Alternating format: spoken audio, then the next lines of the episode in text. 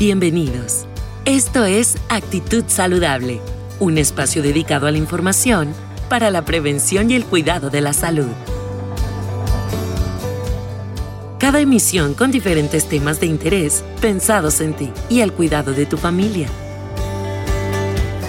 Actitud Saludable es presentado por Hospital Galenia, más que un hospital.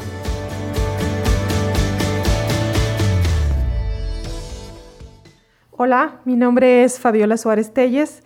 Yo soy cardióloga con subespecialidad en electrofisiología invasiva y estimulación cardíaca. Me encuentro laborando actualmente en el Hospital Galenia de la ciudad de Cancún. Este pod es un poquito para explicar acerca de qué es la electrofisiología. Dentro de la rama de la cardiología existen varias subespecialidades. Una de ellas es la electrofisiología invasiva y estimulación cardíaca. Esta subespecialidad es la ciencia que estudia los procesos eléctricos que transcurren en el corazón, generalmente relacionados con trastornos arrítmicos como palpitaciones, bradicardias, que es a lo que se conoce como corazón lento, taquicardias, corazón rápido, o extrasistolia, que son latidos que se originan en otra parte del corazón y que vienen a destiempo, y que pueden o no ser percibidos por los pacientes. Esta especialidad mm, tiene relativamente pocos años, probablemente estamos hablando de unos 25 años, y se trata de una especialidad o subespecialidad altamente tecnológica, porque para empezar nosotros no vemos la, electricidad del corazón, simplemente la deducimos a través de una serie de señales. En estos últimos años, la capacidad de los equipos ha mejorado bastante para poder tener estas señales y poder integrarlas en unas especies de mapas tridimensionales del corazón. De manera que nosotros podemos situar en dónde está el área donde se está originando esta arritmia y podemos ir a curarla. ¿Cómo la curamos? A través de la introducción de catéteres o material muy específico dentro del corazón para poder ubicar esto y quemarla. La podemos quemar con diferentes tipos de energía como frío o calor, que en términos médicos se llama crioablación o radiofrecuencia. De manera que nosotros destruimos este conjunto de pequeñas células que están originando cortocircuitos y que provocan eh, palpitaciones, taquicardias, o algunas otras alteraciones que incluso puedan ser muy peligrosas. A todo esto se llama ablación de arritmias. Actualmente el 80% de las arritmias pueden tener un tratamiento definitivo, o sea, un tratamiento curativo para poder liberar a nuestros pacientes de los medicamentos de manera crónica. Otras de las del apartado que, que tiene que ver con esta subespecialidad es la estimulación cardíaca. ¿Todo esto a qué se refiere? Bueno, a la colocación o implante de dispositivos que van desde muy sencillos como marcapasos convencionales hasta muy complicados o sofisticados como resincronizadores y desfibriladores. ¿A qué se dedican todos estos aparatos? Bueno, los marcapasos convencionales se colocan en pacientes que tienen un desgaste en el sistema eléctrico del corazón y que necesitan eventualmente el apoyo a través de generación de impulsos eléctricos para que al corazón de alguna manera no se le olvide latir. Hay otra parte como son los desfibriladores, estos marcapasos especiales lanzan estímulos eléctricos a diferentes grados de descarga para parar arritmias que son potencialmente letales para los pacientes, o sea, trastornos del ritmo que pueden llegar a comprometer la vida de un paciente. Lo que hace estos dispositivos es lanzar energía para parar estos ritmos anómalos o anormales. Y por último, pues tenemos a los resincronizadores cardíacos. Estos marcapasos son marcapasos ya muy sofisticados de tres cables que ayudan a los pacientes que tienen corazón dilatado y que tienen algo que se llama insuficiencia cardíaca. O sea, su corazón está fallando, no tienen el porcentaje adecuado de fuerza y estos resincronizadores, como su nombre lo indica, ayudan a sincronizar las dos partes del corazón, tanto la derecha como la izquierda, para que el corazón pueda hacer un efectivo bombeo. Otra parte que estudia también la electrofisiología es la, el estudio del síncope. ¿Qué es el síncope? Bueno, pues es el típico paciente que se desmaya y que después despierta pues prácticamente como si nada, ¿verdad? Sin ningún deterioro neurológico, puede hablar bien, puede movilizar extremidades, simplemente despierta pues un poquito cansado. El síncope o desmayo puede deberse a muchas causas y la electrofisiología estudia el síncope cuando se debe a, situaciones de arritmias. ¿sí? ¿Cómo estudiamos el síncope? Bueno, pues lo estudiamos de diversas maneras.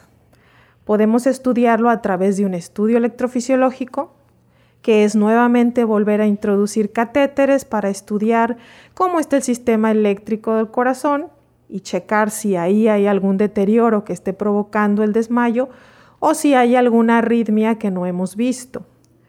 Otro estudio es la mesa basculante. La mesa basculante es un estudio donde nosotros colocamos al paciente en ciertas posiciones y lo que tratamos es de reproducir el desmayo que tuvo este paciente en la calle, reproducirlo pero de manera controlada en el laboratorio de electrofisiología, para que nosotros podamos ver la respuesta de la presión arterial y de la frecuencia cardíaca y determinemos si realmente es un síncope que pueda ser originado por alguna causa cardíaca o neurológica.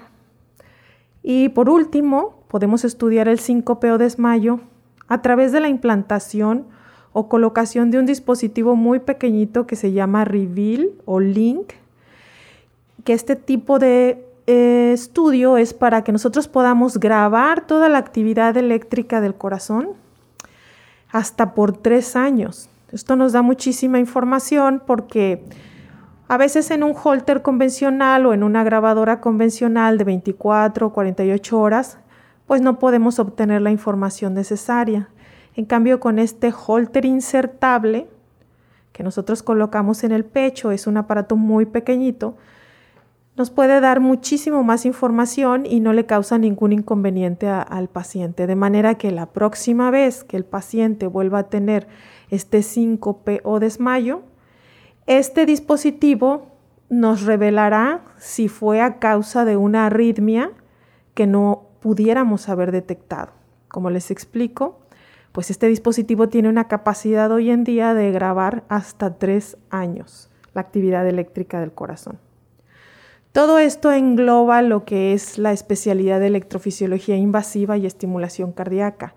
Como les comentaba, es una especialidad que requiere de muchísima tecnología, tecnología del más alto nivel, sistemas computacionales, mapeos tridimensionales que nos permiten llegar al origen o como en medicina llamamos al sustrato anómalo, para poder eliminar estos trastornos del ritmo y darle una calidad de vida al paciente, ya sea que sean arritmias simples o arritmias complejas, arritmias que son derivadas pues, de situaciones genéticas, enfermedades hereditarias o enfermedades como el infarto al miocardio que también pueden generar arritmias. Lo aconsejable pues es que nosotros tengamos un chequeo cardiovascular donde se pueda determinar a través de un electrocardiograma sencillo si tenemos algún tipo de patología que no hayamos detectado. Aquí en Hospital Galenia podemos hacer todo este tipo de estudios. Es el hospital donde tenemos esta tecnología a su alcance para poder curar estas arritmias. Es una especialidad o subespecialidad de la cardiología que es curativa y eso es muy interesante y muy reconfortante para nosotros. Bueno, ¿qué podemos hacer para mantener la salud de nuestro corazón, tanto en enfermedades del sistema eléctrico como en enfermedades de las arterias coronarias? Bueno, es muy importante que a nuestro corazón le demos alimentación adecuada. ¿verdad? ¿Qué es la alimentación adecuada? Bueno, el, un plato de comer bien balanceado donde tengamos de los tres grupos de alimentos. Nosotros tenemos que ingerir proteínas, carbohidratos y grasas saludables. Otra parte importante es el evitar todas las sustancias que puedan estimular el sistema nervioso. El sistema nervioso está muy relacionado con nuestro corazón, evitar sustancias que puedan estimular, sobre todo si nosotros padecemos ya palpitaciones o en alguna ocasión hemos sentido que nuestro corazón se acelera o que se para. Entonces tratar de evitar sustancias estimulantes como son el alcohol en exceso, refrescos que tengan pues cafeína, evitar en exceso el café, evitar en exceso el chocolate.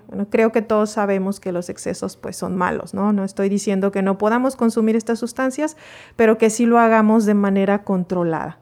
Y obviamente la tercera parte pues es el ejercicio. La American Heart Association recomienda al menos 30 minutos de ejercicio aeróbico cinco veces a la semana. ¿Todo esto para qué? Pues para darle salud y bienestar a nuestro corazón. Eh, para más consejos pueden seguirme en mis redes sociales, en Facebook Cardiología Cancún y también en nuestra página web cardiologiacancún.com. Muchas gracias. Actitud Saludable es un espacio dedicado a la información para la prevención y el cuidado de la salud. Porque nos interesa tu salud, escúchanos en cada nueva emisión. Actitud Saludable es presentado por Hospital Galenia. Más que un hospital.